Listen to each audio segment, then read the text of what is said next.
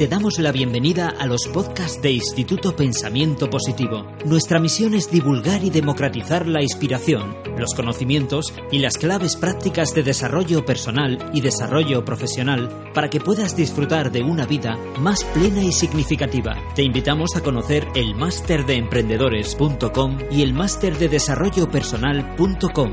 Los seminarios Vivir sin jefe, Vivir con abundancia, Vivir con propósito y nuestro club de emprendedores Mastermind. Accede a cientos de artículos con claves prácticas y herramientas para mejorar tu vida personal y profesional en nuestra web pensamientopositivo.org.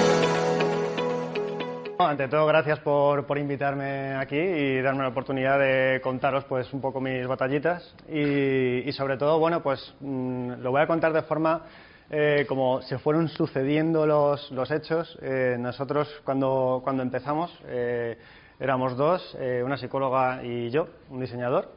Y, y bueno, pues las, la, año tras año pues eh, fuimos madurando la idea de negocio, empezamos en la universidad y eso también pues hizo que teníamos eh, poquita experiencia, eh, teníamos que ir madurando nosotros como personas eh, profesionalmente y además eh, la idea de negocio.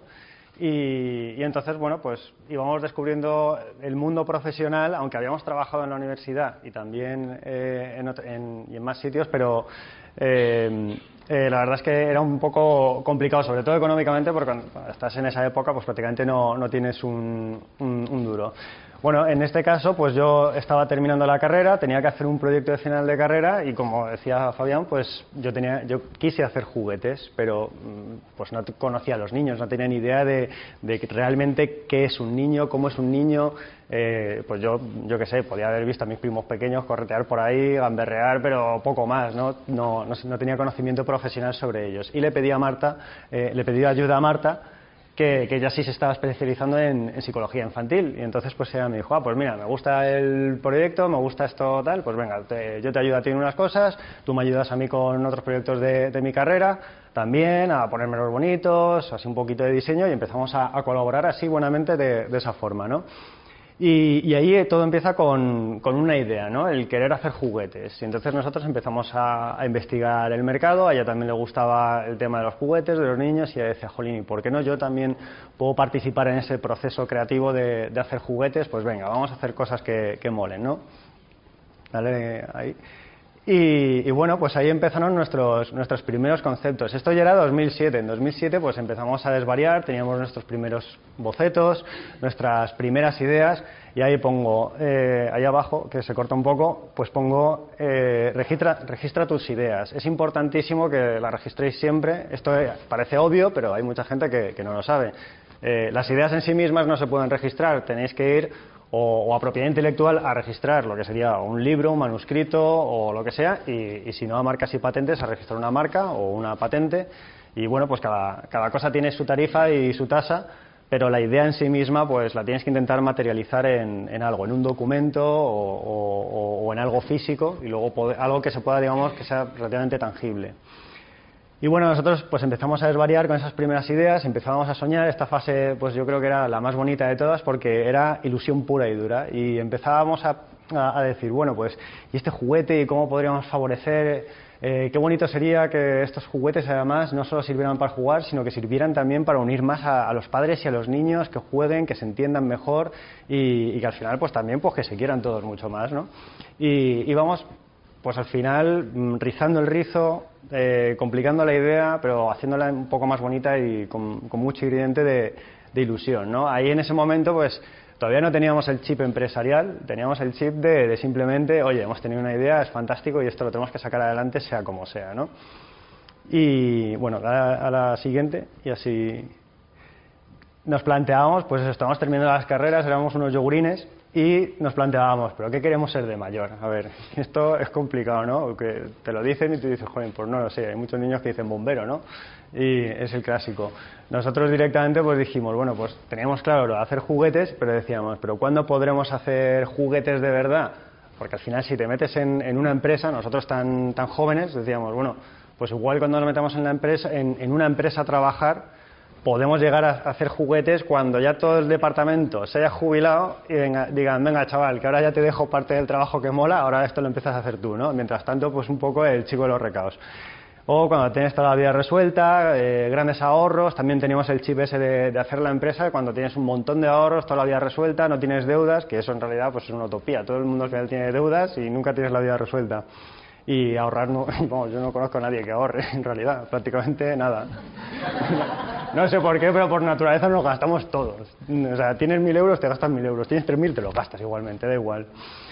Y aquí durante esta época, pues bueno, pues íbamos pensando, eh, las cosas no vienen solas y dijimos, bueno, pues no nos podemos quedar aquí parados, tenemos que investigar más el mercado, las oportunidades que tenemos, eh, cómo podemos llevarlas a cabo y bueno, nos presentamos en este caso al, premio CIADE, que es un premio que, dan en la Universidad Autónoma de Madrid y, ahí pues hicimos un, pequeño curso en el que nos explicaron qué era ese documento que se llama plan de empresa y, que teníamos que empezar a, redactarlo, que teníamos que empezar a prepararlo. Nos cogieron simplemente eh, con un papelito y apuntando tu idea y dijeron, vale, pues esto está guay, todos los que habéis hecho esto, pues ya podéis pasar a la siguiente fase de formación. Bueno, pues fuimos pasando fases, nos fueron explicando pues cómo se hace el plan económico financiero, un poquito de marketing, un poquito de, todo y bueno, pues al final pues con mucho esfuerzo, porque nos, nos entusiasmaba esto muchísimo, eh, quedamos los primeros, ganamos el, premio, fueron 6.000 euros, nos vinieron fenomenal. Nosotros pensábamos que no íbamos a ganar porque se presentaban profesores, gente bastante mayor, que tiene mucha experiencia y decíamos, esto es impensable, ¿no? Que nosotros hemos ganado esto y éramos los más pequeños de todos. Y bueno, pues nos hizo mucha ilusión y eso nos, nos ayudó a decir, venga, esto lo tenemos que hacer tarde o temprano, pero pronto. Lo tenemos que hacer ya en algún momento. Y, nada, eh, llegó un momento en el que dijimos, eh, en este caso, bueno, ahí arriba a veces aparecen los años. Eso había sido, empezó la idea en 2007 Luego ya pasó 2008 con un poco de desvaríos mentales, de, intentar decidirnos qué íbamos a hacer con, nuestras vidas de verdad. Era el dilema de si sí, si no, si sí, si no, que igual es la sensación que tenéis muchos ahora de eh, quiero emprender, no me atrevo, o, sí o no. Bueno, pues al final nosotros dijimos, venga, va, vamos a, vamos a ir centrándonos, ¿no? Para empezar, no tenemos todavía el conocimiento suficiente para eh, lanzarnos a hacer un negocio de este tipo Así que tenemos que especializarnos, tenemos que formarnos un poquito más y yo me especialicé en diseño de juguetes para empaparme de cómo funciona toda la, toda la industria y, más, y Marta quiso hacer un máster de psicomotricidad infantil que es sobre todo eh, cómo, cómo, aprenden los niños a través del juego. Entonces, claro, eso aportaba un valor también a, a la empresa y a los posibles productos que pudiéramos hacer tremendísimo. Y luego a la vez seguimos teniendo el, infierno, el, eterno debate de, jolín, pero ¿qué es mejor? ¿Trabajar para otros? ¿Crear tu propio trabajo? No sabíamos, no sabíamos, así que preguntábamos a la gente, nos intentábamos relacionar con, muchas personas para a ver si nos despejaban esa, incógnita. Al final, la conclusión es que mm, es una decisión muy personal y es según te apetezca en un momento dado de la vida, si no, o, o como lo veas. Eh, nosotros en ese momento decíamos, jolín, pues queremos que tener mucha eh, libertad creativa. Y, si nos metemos ahora mismo en una empresa, va a ser bastante complicado que, de, buenas a primeras digan, venga, chico, que a ti no te conozco absolutamente de nada, diseñame un producto que sea genial y que llegue al mercado y no te lo voy a retocar, ni desde el departamento de marketing, ni desde el departamento de operaciones, ni el de distribución. Entonces dices, jolín, eso suena muy utópico, sería genial que, las empresas fueran mucho más abiertas, pero, pero la verdad es que eh, eran bastante cerradas. Entonces dijimos, bueno, pues nosotros sí que pensamos que vamos a intentarlo, por lo menos, ¿no? Eh, lo bueno de hoy en día es que, por ejemplo, pues estáis en este máster, eh, hay muchos apoyos en las universidades, hay viveros de empresas, que son centros de, oficinas en realidad que da el ayuntamiento, y muchísimos premios todo esto ahora mismo que hace que, bueno, eh, yo siempre digo que España no es un país eh, preparado realmente para emprendedores en muchos sentidos porque no da las facilidades que podrían dar, pero, pero sí que empieza a haber una cultura, un panorama que, se interesa mucho por, por, este mundito. ¿no? Y ahora hay un poco de burbuja, pero, pero sí que es cierto que cada vez vamos preparándonos y la sociedad se va acostumbrando más a eso. Y antes nosotros cuando empezamos en, 2007 con la idea, nuestros amigos nos decían que, estábamos mal de la cabeza, que, nos íbamos a arruinar y que no íbamos a conseguir nada con, esto. Al final, pues el tiempo ha demostrado que por lo menos hemos conseguido vivir de esto, que somos felices y que, la gente al principio tiene mucho rechazo por, lo nuevo, por la gente diferente que tiene ideas y, eso también cuesta y al principio te machacan un poco. Entonces es muy bueno que, el panorama social que se está generando cada vez más esté normalizando esa, esa situación. Así que ya en 2010 dijimos, venga, va, nos vamos a lanzar, vamos a hacer la empresa, vamos a terminar de desarrollar esas ideas que estaban un poco en el, en el tintero. Y la primera línea de negocio con la que ganamos en realidad el concurso era vender nuestros diseños a las empresas, a otras empresas, y, que ellos lo, fabricasen, lo distribuyeran y nosotros pues ganar unos royalties o simplemente eh, que nos dieran, que nos pagasen y ya que ellos hicieran lo que les diera con, la gana con, digamos, con esos diseños y con esas licencias. Lo que ocurrió es que, bueno, pues ya estábamos en la crisis un poco ya entradita, el gobierno dijo, oye, pues que sí, que, hay crisis, ya todo el mundo se dio las manos a la cabeza y todas las empresas con las que habíamos estado hablando hasta ese momento eh, nos dijeron, oye, es que mira, vosotros hacéis I más de más D, y entonces eh, ahora es la, crisis, eh, es fatal. Aquí hay un riesgo tremendo, vamos a hacer una inversión en esto, no tiene sentido, así que vamos a, quitar todo lo que teníamos con vosotros y, no queremos hacer nada porque todo es riesgo. Y nosotros decíamos, hombre, ya, pero es que si te quedas parado, eh, te acabas muriendo también, porque vas consumiendo lo que tienes y, si no haces nada nuevo, tampoco te vas a, vas a ir adquiriendo eh, nuevos ingresos por esas vías.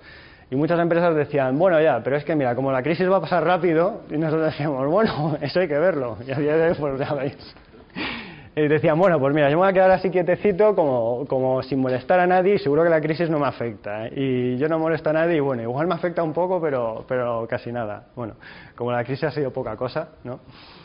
Eh, y, bueno, pues nada, nosotros dijimos, bueno, pues hay que seguir haciendo que otros crean nuestra idea, nos seguimos presentando un montón de, concursos, ganamos también otros, otros cuantos, que también venía bien, algunos eran simplemente dotación económica, eh, que eso está fantástico, y otros eran, por ejemplo, pues eh, parte de un máster en el IE Business School, y también pues dices, jolín, en ese momento a nosotros nos complementó y nos hacía una falta eh, toda esa formación que era, que era genial. Entonces, bueno, pues fuimos ahí hilando pequeñas cosas, fuimos puliendo.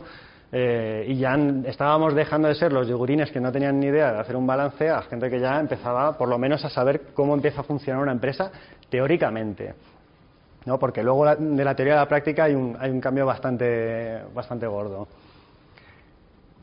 ¿Qué pasó? Después de todo esto que, os comentaba, eh, ese, ese, ese fluff ¿no? digamos, el, 1.0 eh, no salió bien porque, porque no, no, al final no llegamos a tener acuerdos con, con empresas. Bueno, llegamos a tener acuerdos, pero eh, se retiraron. Y entonces dijimos, bueno, esto no puede ser. Un, dicho que hay entre emprendedores es antes de morir, adáptate. Lo que no puede ser es que te quedes de brazos cruzados y digas, bueno, pues sí, ya, vendrán las oportunidades. Las oportunidades nunca, nunca vienen solas, tienes que salir a buscarlas, crearlas. Y eso es lo que hicimos. Dijimos, mira, pues si, ahora mismo nadie quiere hacer esto, nosotros creemos que sí es una oportunidad de negocio, creemos que sí hay mercado. Eh, lo habíamos testado además, habíamos hecho un estudio de mercado de más de 200 personas con diferentes eh, niveles adquisitivos por, todo Madrid y de diferentes perfiles educativos. Y, y si teníamos modelo de negocio, teníamos eh, mercado eso era lo más importante, o sea que podíamos tener ventas, no solamente un producto bonito que, enseñar a la gente. dijimos, venga, pues vamos a, desarrollarlo. Nos centramos en una sola idea, que eran los, juguetes que os voy a enseñar ahora, y, ahí fue el primer concepto de, juguete fluff, que pues era es un muñeco que tiene una, guía acompañada de, de... Uy, que se cae.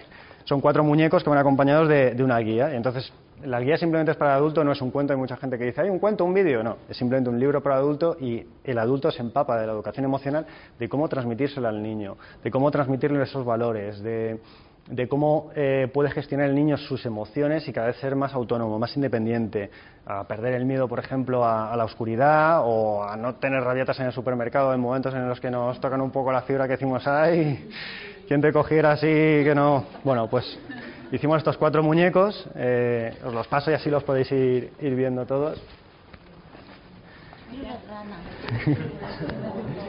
y nada, son culito rana, que está más enfocado pues al tema de las inseguridades de motricidad, de, de los niños que no les gusta mucho el deporte, que están así más paraditos, pues para hacer que se, que se muevan bastante, que sean un poco más activos y, que luego también tengan acompañamiento en momentos como, por ejemplo, ir al médico.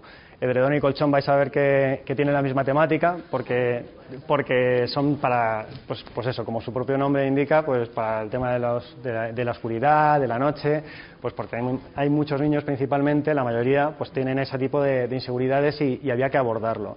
Y luego tenemos a Gamberro, que es nuestro superventas, porque es mitad gama, mitad perro, la gente siempre se ríe mucho con él. Y, nada, y, Gamberro pues está destinado más para el tema de límites, de normas, que el niño entienda que, tiene que tener unos comportamientos pues adecuados en según qué circunstancias, pero los niños son niños, los niños no nacen sabiendo eso. Eh, todo esto, como repito, eh, lo, hice, lo hice yo junto con Marta, una psicóloga que está aquí, pero como hoy está un poco ya cansadita, ha madrugado mucho más que yo, pues la pobre, le he dicho, no salgas. Y, bueno, entonces nosotros teníamos todo, todo esto. Eh, hasta, hasta ese momento, pues claro, éramos unos chavalines, vivíamos con nuestros padres y, y, era difícil también un poco gestionar esto de, jolín, venga, que soy empresario, pero todavía vivo con mis padres y me levanto y sigo trabajando en pijama, ¿vale? Entonces eso como que no te lo acabas de creer y dijimos, venga, vamos a invertir eh, un dinerito en tener una oficina, en irnos a algún otro sitio y, a tener nuestro espacio, nuestra intimidad profesional para que tampoco la gente esté todo el rato entrando ahí de, venga, vete a hacer la compra, que no, que estoy trabajando, déjame, por favor, ¿vale? Y y entonces dijimos, bueno, pues vamos a buscar un, espacio, acudimos a, un vivero de empresas de, Madrid Emprende y, bueno, pues allí la verdad es que está bastante bien porque es muy flexible y, tienen unas tarifas muy económicas, además de, asesoramiento. Y lo bueno de, eso es que para, para, mí este punto es muy importante porque no te puedes quedar encerrado en tu casa. Eh, igual durante un tiempo sí, y hay gente que lo, que lo hace muy bien, pero hay que intentar relacionarse. Si tú estás en un espacio de trabajo y estás empezando principalmente, lo más importante es que eh, te relaciones con otros emprendedores que ya han pasado por experiencias eh, buenas y malas, ya se han metido tortazos y te pueden decir, oye, chaval, esto que me estás contando suena fantástico. Pero es que, mira, te recomiendo que hagas esto porque yo haciendo más o menos algo parecido me metí un tortazo, así que ya te lo ahorro y tú dices, ah, pues mira qué bien. Hay veces que lo escuchas, hay veces que no, y oye, ya, pero por lo menos te han avisado. Y luego también a nivel psicológico, eh, no te sientes tan incomprendido. Estás rodeado, digamos, por, por un, círculo social ya de gente que, que, sois todos los que estáis locos. Entonces ya dices, bueno, pues cada, cada loco con su tema, ¿no? Pero aquí ya, pues yo qué sé, uno hace juguetes, otra aplicaciones móviles y yo qué sé, y otras cosas de supermercados. Pues dices, bueno, pues cada uno con, con su cosa pero al final te ayudas, haces amigos, eh, conoces un montón de gente y, eso está muy bien para, no sentirte solo. Que si te quedas en casa solo y estás empezando, sobre todo en las primeras etapas, puede ser muy duro porque mm, no te animas a salir a ti mismo. Sin embargo, si estás en un sitio con más gente, oye, pues que me he enterado que hay un evento, pues venga, vente. Ah, que no, ¿cómo que no? Venga, vente. Pues es, lo, es lo típico, ¿no? Y, mm, vale. Total, que ya a finales de 2011 dijimos, venga, ya está, este es el momento, lo, nuestro momento esperado, ¿no? Hasta entonces, fijaros, es que había sido todo teoría, o sea, no, no, habíamos, no habíamos vendido nada, la, la, sociedad la habíamos constituido a finales de 2010 y hasta entonces, pues nada, teníamos el desarrollo de los muñecos, negociación con proveedores, eh, negociación con posibles clientes que podrían comprar y, y, total, bueno, pues al final conseguimos lanzarlos, eh, hicimos una tienda online, eh, que están súper de moda, pero la verdad es que si, si, os hacéis algún día una tienda online, eh, tenéis que tener en cuenta que lo que vayáis a invertir en marketing tiene que ser prácticamente 10 veces más de lo que os pidan de presupuesto de, para una tienda online, porque, porque si no, una tienda online no, no es negocio por lo menos para, digamos, para pequeños autónomos o pequeñas empresas que se piensen que, que tienen mucho movimiento, no. Si eres Zara, pues supongo que sí, que tienes mucho movimiento. Pero si eres un, pequeño particular que quiere hacer un negocio online como un establecimiento a pie de calle, es complicadísimo. El establecimiento a pie de calle tiene el marketing de estar en la calle y de que todos los días pasa por delante de ese establecimiento un montón de gente. La tienda online, si tú no pones dinero en, en marketing, no pasa nadie por tu tienda. Entonces, eso es complicadísimo. Eh, empezamos a, comunicar, eh, nos compró la primera tienda, en este caso era la cadena de tiendas Dideco. Eh, al principio pues eran muy serios y nosotros íbamos ahí como diciendo, ay Dios mío, Dideco, qué, respeto. Y luego son majísimos. Para mí es un ejemplo de empresa a seguir, ya han cumplido más de, 25 años y como, como, digamos, como cliente nuestro y, y, como, y como modelo de negocio, cómo lo tiene montado, es eh, son un ejemplo total de, cómo lo hacen y cómo se gestionan. Y después de, y luego a la vez que lo sacamos, pues también tuvimos aquí otro premio que fue el premio Psicofundación, que digamos todo el Colegio Oficial de Psicólogos de, y, Psicofundación pues nos premiaron por, por el concepto de innovación en, psicología. Eh, hacían la primera edición de ese premio justo ese año y, y quisieron premiarnos y para nosotros fue, fue fantástico porque además eso, a la hora de comunicar, siempre tienes que pensar, digamos, eh, en una noticia, en algo que sea noticiable, ¿no?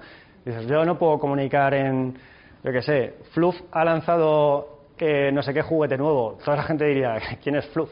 ¿No? Pues hay que pensar un poco en un titular bueno, un titular con gancho.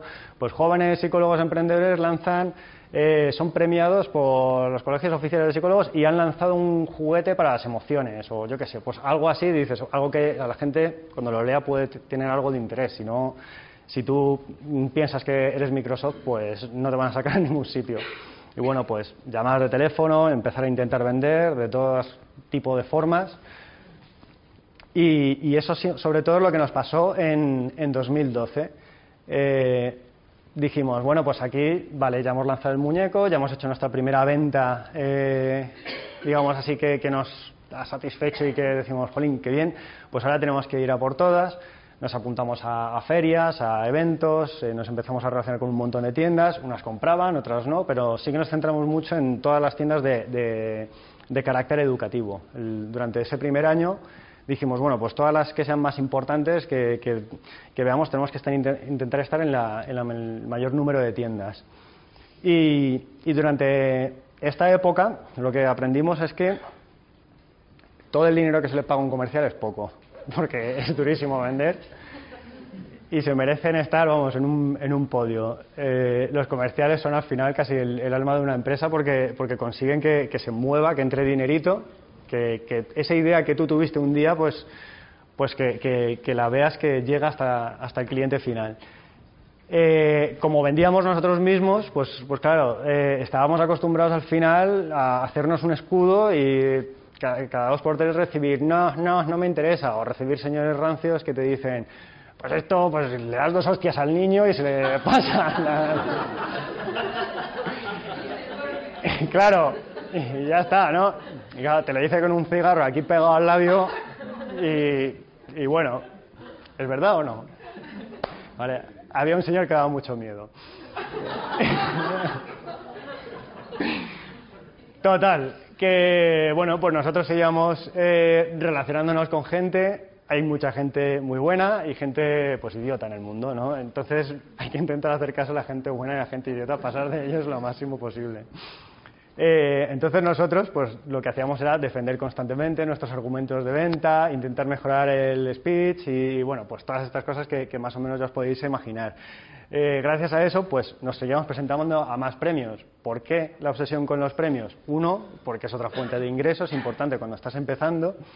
Y dos, porque no eres nadie, nadie te conoce y necesitas que otra gente te avale. Porque además, sobre todo en nuestro caso, que éramos dos jovenzuelos, y que encima además tenemos bastante carita de niños, pues nos decían, pero si es que sois unos chavales, pero ¿cuántos años tenéis? ¿Pero a dónde vais? Pero si vosotros tendríais que estar ahí todavía en la carrera en el instituto, que nosotros decíamos, jolín, pues, pues, no sé, hombre, tampoco es para tanto, ¿no? ¿Y por qué no voy a estar haciendo esto? Bueno, pues el concepto, digamos, en España del emprendedor muchas veces pasa, pasa eso. Se imaginan, pues, o un Mauricio Colmenero, ¿no?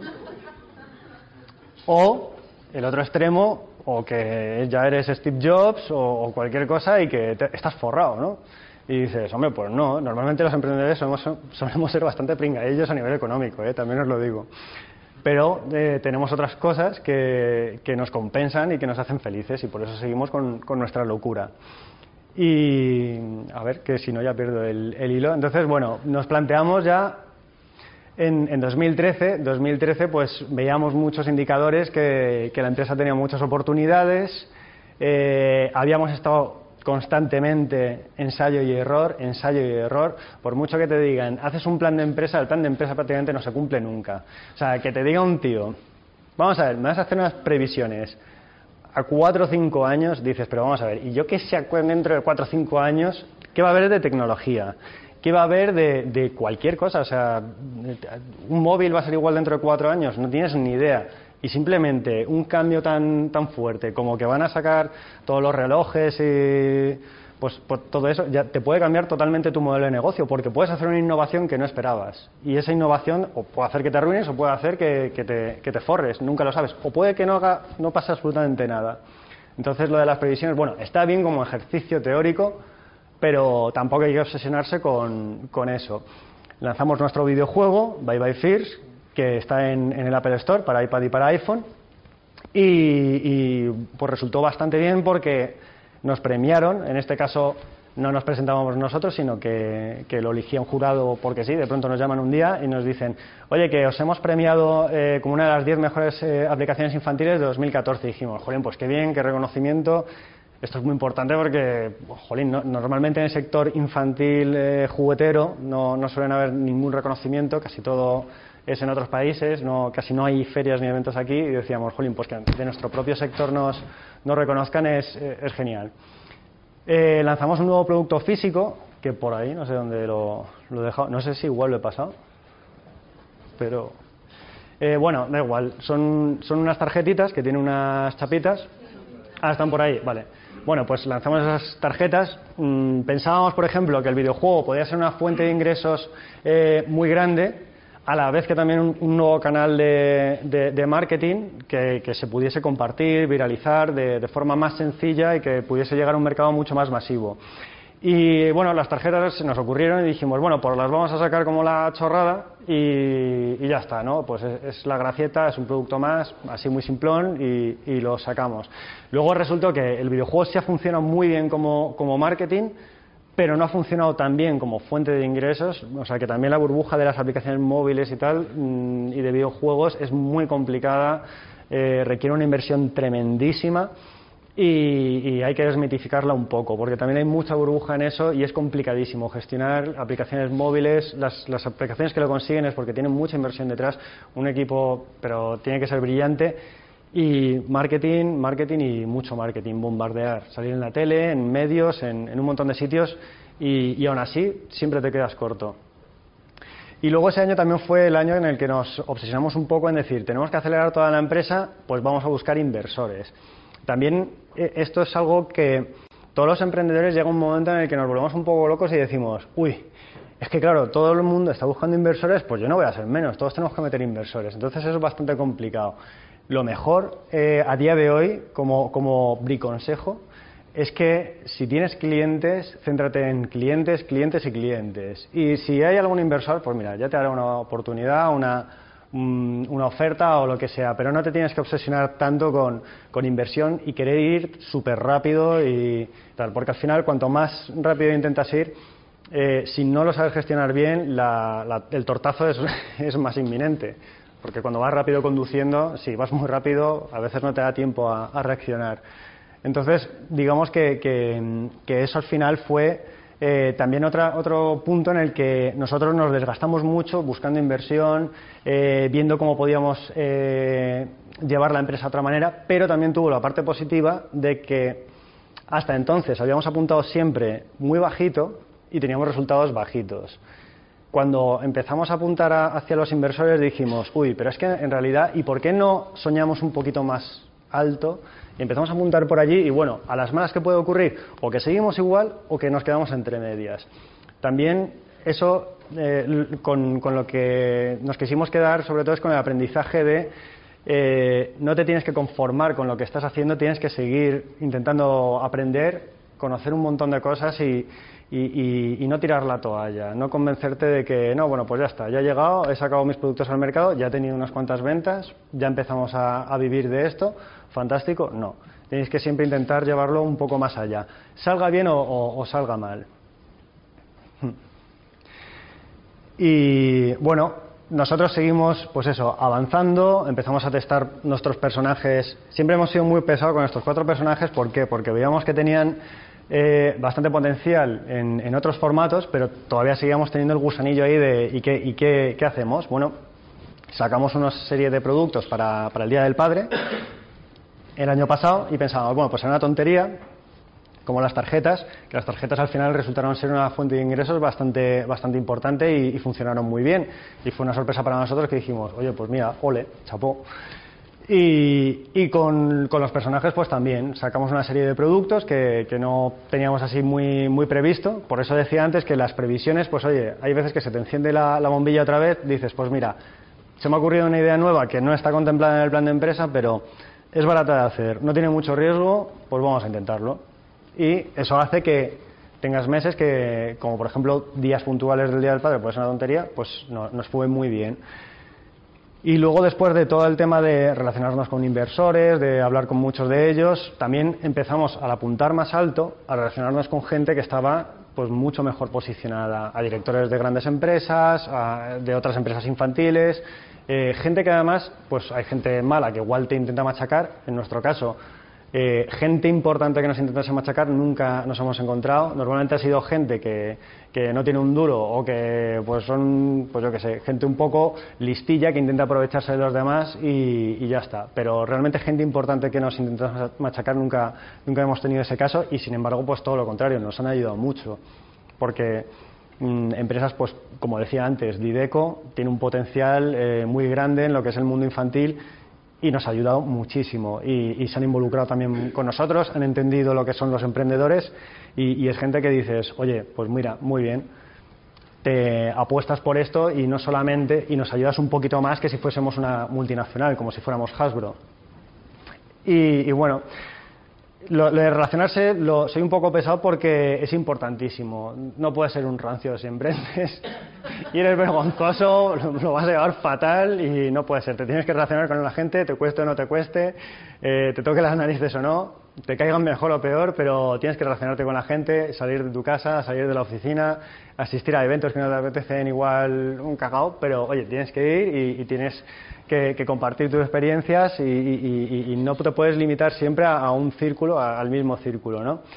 Tienes que salir del círculo de confort.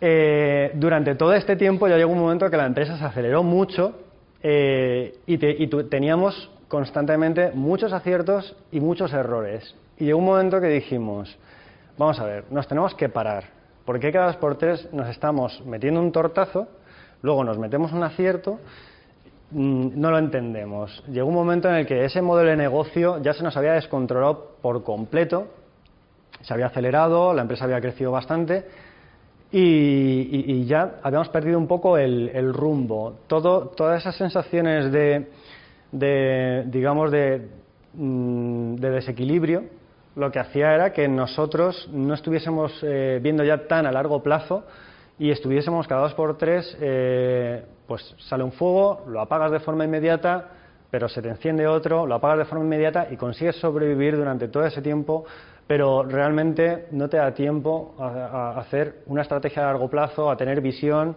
y, realmente hacer una empresa sostenible y escalable a largo plazo. A corto sí, pero si ocurre algo malo, mucho, o sea, mucho peor, igual la empresa se te tumba y, dices adiós.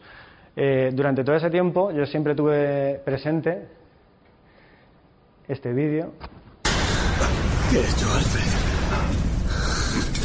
Todo lo que mi familia, mi padre construyó. El Wayne es mucho más que un montón de ladrillos, señor. Quería salvar Gotham. Y he fracasado. ¿Por qué nos caemos? Para aprender a levantarnos, señor Wayne. No me has dejado por imposible. Jamás. Bueno, mi superhéroe favorito, por supuesto, es Spider-Man, que no, que es Batman. Y bueno, pues para mí esto es una tontería, ¿no? Pero, pero es una de las lecciones más importantes que, puedes tener. Eh, si te caes, te levantas, aprendes de por qué te has caído, lo maduras y, y, sigues para adelante. No pasa nada. O sea, has cometido un error. ¿Y qué? O sea, ¿qué pasa? No pasa absolutamente nada. Eso en la sociedad española todavía no está muy instaurado y yo de eso siempre me quejo. En todas las charlas que me invitan me quejo muchísimo de que cuando alguien se cae en España hacemos como Nelson, el, de los Simpsons, que hace ¡ajá! Bueno, pues dices, no hombre, no, jolín, si alguien se cae, tío, acércate, la ayudas a levantarse y le dices, oye, ¿qué te ha pasado? No pasa nada.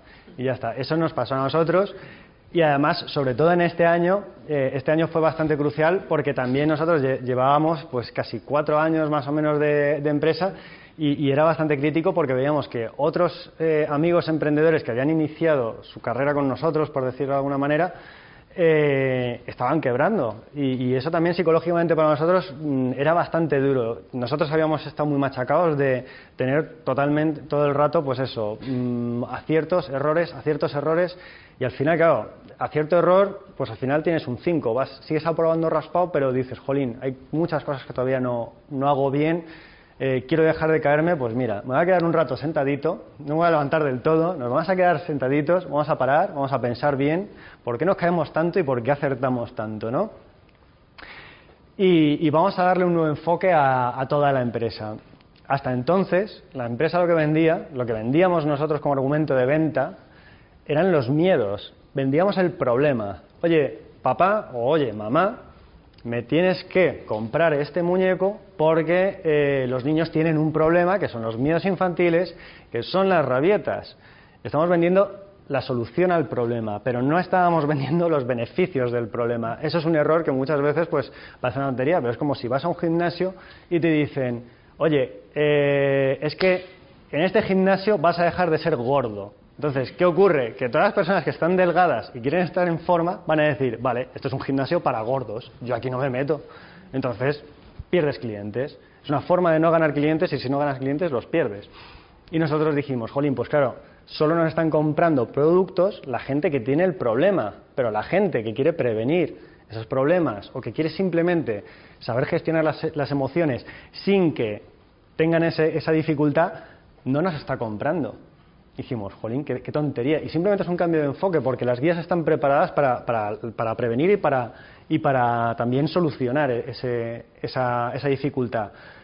Y dijimos, jolín, esto ha sido una cagada de, que hemos tenido durante años, pues la vamos a solucionar. Hicimos un packaging, le dimos un, un lado de imagen a, a los muñecos, a la página web, y, quisimos también optimizar todos los procesos de venta. Eh, las personas por naturaleza nos complicamos, nos complicamos la vida, sobre todo los adultos. Tú le preguntas a un niño, oye, ¿cómo puedo hacer esto? Y el niño te dice la cosa más sencilla del mundo, con toda su inocencia, te dice, pues esto es mejor así. Y tú dices, ostras, pues eso es verdad. Te simplifica todo, ¿no? Y, tú, sin embargo, te lías la manta a la cabeza y empiezas a pensar cómo puedo hacer esto y si además meto esto y si hago... Y dices, no, no, si es que además es muy sencillo. Bueno, pues hicimos una tienda online B2B para canalizar todas las tiendas eh, pequeñitas que, quieren además dinamizar la venta, no quieren estar escribiéndote un email a ver si le contestas, sino le das un acceso, ellos te compran, les llega el producto y ya está. Y tienen el contacto contigo por newsletter y cuando necesitan algo de verdad te llaman por teléfono. Bueno, pues eso era, pues parece muy obvio, muy sencillo, pero hasta entonces decías, bueno, pues ¿cómo lo hace todo el mundo? Llamada, llamada, llamada, llamada. Al final la gente acaba hasta las narices de ti en muchos casos, ¿no? Es necesario lo de la llamada, pero esta es otra forma de dinamizarlo. Una cosa no mata a la otra, sino que se complementan y lo que consiguen al final es que tengas más tasa de, conversión de, de, clientes. Y ya más o menos, pues vamos, creo que queda poquito. 2015 2015 eh, lo que nos hemos dado cuenta es que todavía, después de todo este tiempo que hemos estado, o sea, fijaros, desde 2007 que empezamos a tener la idea y que pasamos por un montón de procesos, decíamos, mira, tenemos la espinita todavía de hacer mil cosas, mil cosas, un montón de, ilusiones, como llegar a sacar una serie de animación, gracias a que tuvimos contactos con muchos inversores, nos empezamos a, contactar con, con un montón de gente importante, Muchas de esas personas no tenían ni idea de que existíamos, nos conocieron, nos ayudaron y a día de hoy pues sí que hay gente que está dispuesta por lo menos a intentarlo o a tantearlo y a darte la oportunidad de que igual puedes, puedes llegar a hacer una serie de animación coproducida con otra persona, con otra, con otra entidad. Y por lo menos es la oportunidad. Lo importante, lo importante de todo esto es siempre intentar tener muchísimas oportunidades diversificar el riesgo y no estar solamente con una sola cosa. Para arrancarse es importante centrarte en algo y sacarlo adelante para poder empezar con algo. Pero una vez que ya has empezado, ya eres una empresa ya facturas, eh, tienes tus empleados y todo lo demás, tienes que empezar a intentar abrirte más. Y las oportunidades eh, muchas veces pasan y si no las coges al vuelo, se te escapan. Ya pasará otra, pero igual no es lo mismo. Eh, con, esto, pues nosotros lo que intentamos ahora decir es, bueno, tenemos oportunidades de un mercado más masivo, hemos testado durante todo este tiempo nuestros productos y sabemos que, sí. También hemos preparado un montón de nuevos productos que, que, estamos sacando poco a poco, porque seguimos siendo pequeñitos, no podemos abarcar. Es importantísimo en una empresa la estrategia. La estrategia lo es todo. Y principalmente la estrategia de, de marketing y de ventas. Un producto malo con una estrategia buenísima de marketing y ventas puede ser un éxito. Y un producto brillante sin estrategia de marketing y ventas es un fracaso absoluto. Y, eso a nosotros nos ha pasado en cierto modo, que nos olvidamos durante mucho tiempo de hacer una buena estrategia de marketing y ventas. Las íbamos calzando, yo siempre digo que, hay, una, empresa, tiene cuatro patitas, es como una mesa con cuatro patas, y tiene la pata de la gestión, la parte de las ventas, la parte del marketing o comunicación y luego la parte de desarrollo. Nosotros habíamos calzado muy bien y teníamos dos buenas patas en, en gestión y en, y en, desarrollo, pero marketing y ventas pues las íbamos calzando según como podíamos. Y eso es un error que yo creo a día de hoy todos los emprendedores que conozco la hemos cagado igualmente. O sea que es algo que, parece mentira, pero, pero, parece muy obvio, pero no lo es, porque hasta el día de hoy no conozco ningún emprendedor que, haya hecho, que lo haya hecho al revés de como lo hemos hecho nosotros y, es, un error tremendo, pero con la experiencia lo, lo conoces.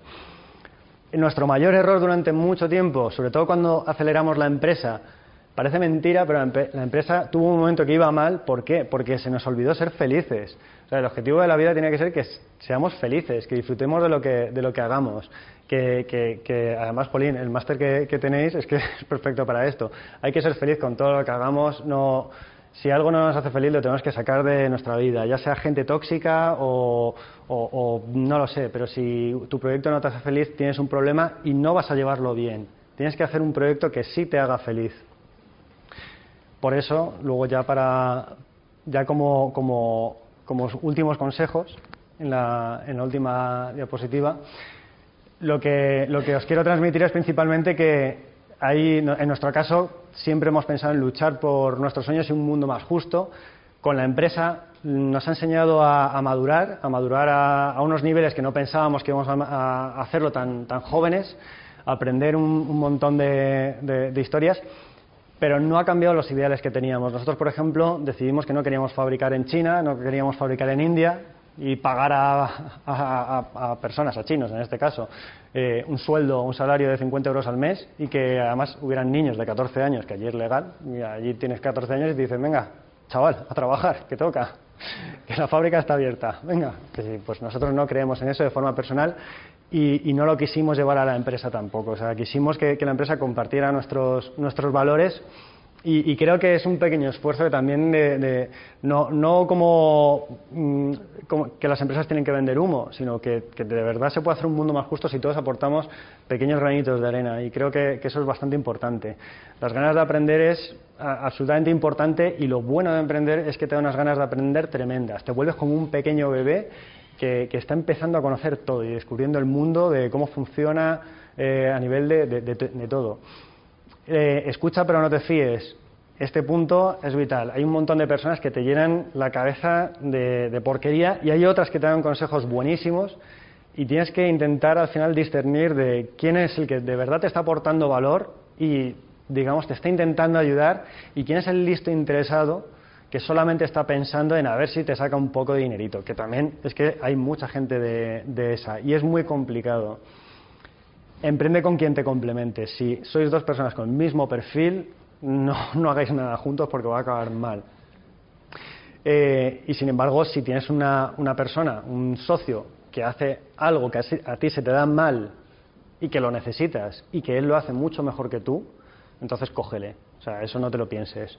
Pero eh, también que, que, hagáis buen equipo. Si la otra persona es idiota, por muy buena que sea profesionalmente, pues podéis tener problemas paciencia porque mm, todos los emprendedores siempre, incluso en los resultados más pesimistas, seguimos siendo muy optimistas. Es algo bueno para que así no tiramos la toalla, pero hay que, hay que apuntar lo positivo también. Eso es lo, es, algo que le pasa a mucha gente que dice, jolín, pero es que emprender te pasan muchas cosas malas. Sí, pero no te tienes que olvidar de las cosas buenas que, te dan.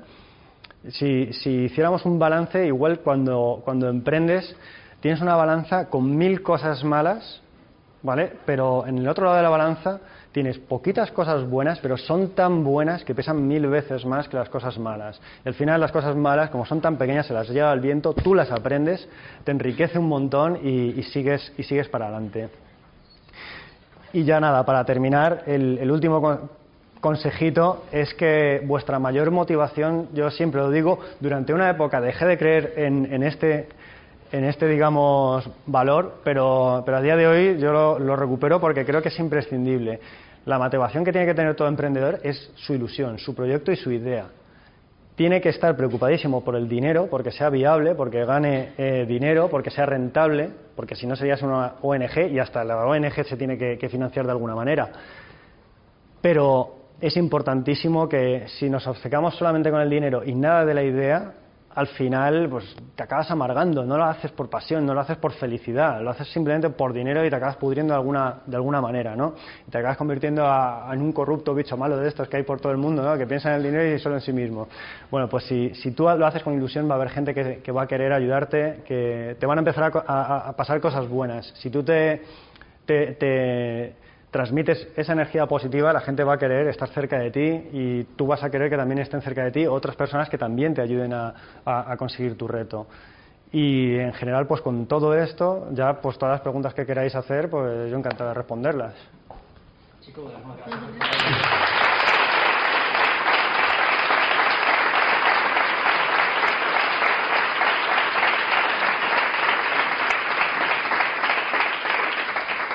Probablemente se me habrán escapado un montón de ideas y de conceptos, pero en realidad ya llevamos bastantes años con, esto y a día de hoy pues se te escapan igual detalles o, cosas que, no lo sé, va pasando el tiempo y es imposible retener toda la información, pero por eso, todas las preguntas que queráis hacer, pues, pues lo, que digáis. El tema de las aplicaciones, la, la principal dificultad cuál era, el tema de marketing.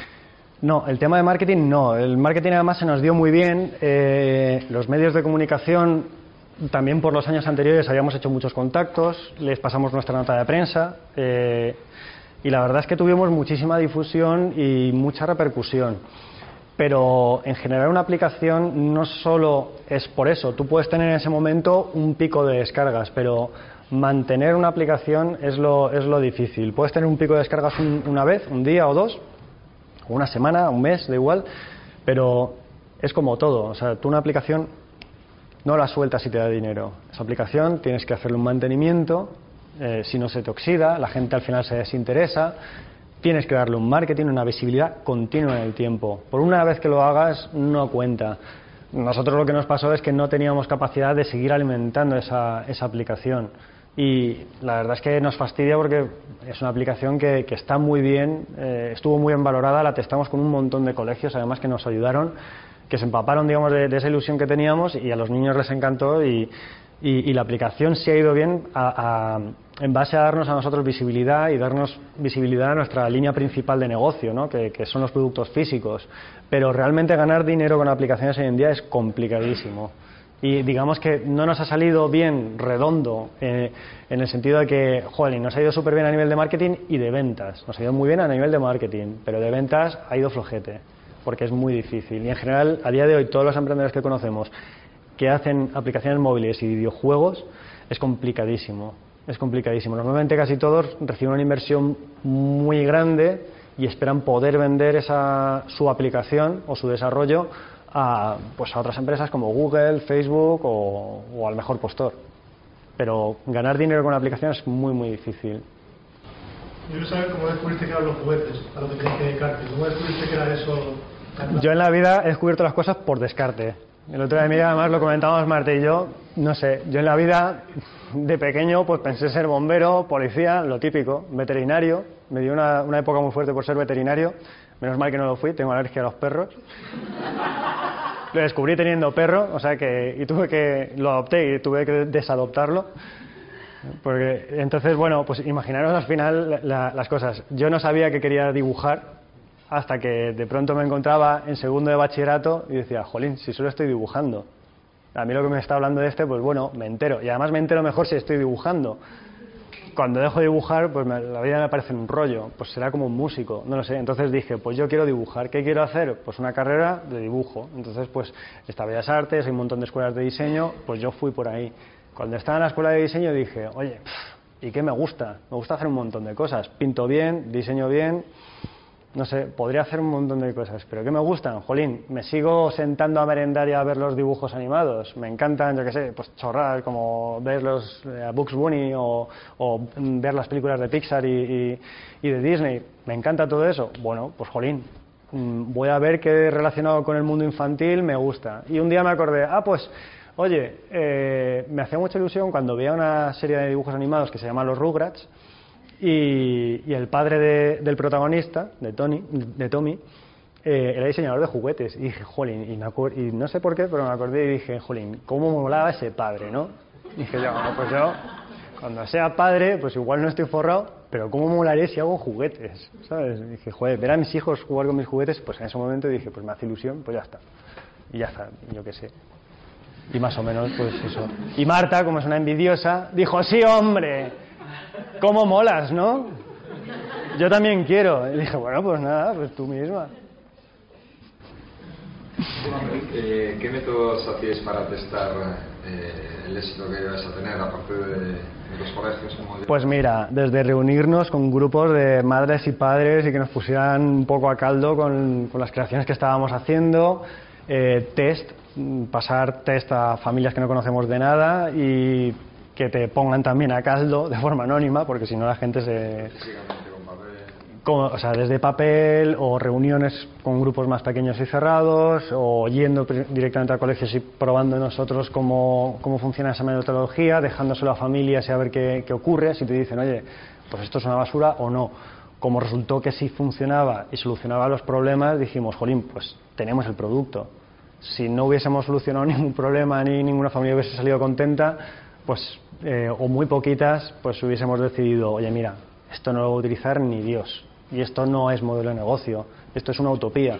También esa dosis de realismo que, los emprendedores tenemos, a veces lo que nos ocurre es que somos muy optimistas, pero yo soy muy optimista, pero soy muy consciente de dónde están mis limitaciones y, y- y no por eso soy, eh, digamos, pues no sé, un idealista. No es lo mismo ser un idealista que, ser optimista. Un idealista probablemente no, no, no sabe discernir entre la realidad y la ficción y, al fin se puede montar una película. Si tú eres optimista, te va a ayudar a, a seguir tirando para adelante en momentos difíciles y a no perder el, el- el norte, pero siempre con un objetivo que sabes que puedes llegar a cumplir de verdad. Y nosotros, a través de los estudios de mercado, nos demostraron que podíamos llegar a cumplir una serie de, de hitos. Y eso fue muy importante.